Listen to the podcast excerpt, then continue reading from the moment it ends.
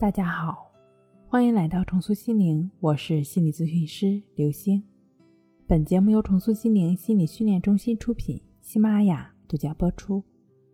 今天要分享的内容是怨恨、痛苦如何才能放下、安心睡。一周前呢，周女士找到我进行咨询，从咨询开始到结束，她一直在诉说自己的不顺和仇恨。在她的描述中，他抱怨命运的不公，抱怨父亲的偏心，抱怨领导的挑剔，抱怨爱人的背叛，抱怨经济的落井下石。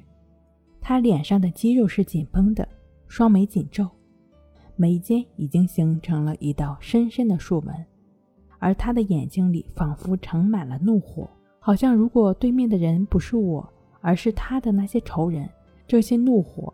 随时都可能喷到对方身上，把对方烧成灰烬。而他说话的语速也越来越快，声音越来越大。说到激动的地方，声调会不自觉地上升八度，听起来尖锐而刺耳。从头到尾，他脸上没有露出一个微笑，有的只是满面愁苦和愤怒。当他终于发泄完了自己的不满。停下来的时候，我轻轻地问他：“听你说了这么多事情，有这么多对你不好的人，这些年你一定过得很辛苦吧？”他当时愣了一下，然后嘴角抽搐了一下，想说什么，动了几动，最终一个字也没有说出来，只是双手捂住脸，泪水顺着手指流了下来。接着听见他低低的哭泣声，过了好久，他才抬起头。擦干眼泪，说：“这么多年，没有人能够懂我，也没有人能够帮助我。我恨所有人，我已经忘了快乐是什么感觉。”我又问：“那么你这么用力的恨他们，这些人一定过得比你还要痛苦吧？毕竟这么多年，你从来没有放弃过对他们的恨，就像你所说的，连做梦都在和他们打架。他们是不是像你所恨的那样，倾家荡产？”家破人亡呢？他惊讶地看着我说：“什么呀？如果是那样，我连做梦都会笑醒。也不知道为什么这么不公平。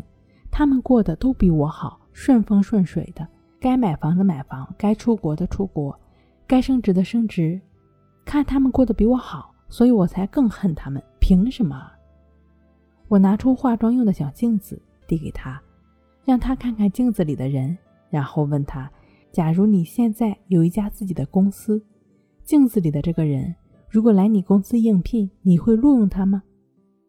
周女士只看了一眼，就慌忙的把眼光移开了，低着头沉默了好久。她说道：“老师，我明白了。这么多年，我的工作没有起色，不是我学历不够，也不是我能力不行，而是我的负面情绪太多，已经影响到了领导对我能力的认可。”我一直抱着过去不放，拿别人的过错折磨自己，每天过得痛苦不堪，别人却活得开怀自在，我活在仇恨中，心里苦，脸上也苦。我平时很少照镜子，今天看到镜子里的人，我都不愿意再看第二眼。用这样一张脸去面对客户，领导怎么可能给我升职呢？怎么敢把公司重要的客户交给我呢？而我恨的那些人一点都没有受到我的影响，人家该干什么干什么，过得都比我好。结果得到惩罚的人只有我自己，我太傻了。周女士的咨询结束了，但她的故事还没有结束。半年以后，我收到她的留言，她说自己升职了，要去分公司外派一年，再回来的时候可能还会升一级。最后她说：“我放下了对所有人的恨意。”并不是原谅了他们对我做过的事情，而是我想放过自己。只有放下仇恨，才能放过自己，让自己过得更好。所以，我选择放下，无关原谅，只是放下。如果你总是放不下，不断纠缠，并且让自己痛苦不堪，怎么办呢？静坐观息法，通过就只是感觉呼吸的练习，建立情绪的自我平衡，也是净化心灵的作用。正确持续的关系法练习，便能帮助我们逐渐建立起觉知和平等心，平等心建立的越强，总是会纠结的执着心就会被去除的越多。关系法的具体练习方式呢，可以详细参见一下《情绪自救》一书。睡不好学关系，关系五分钟等于熟睡一小时。好了，今天跟您分享到这儿，那我们下期再见。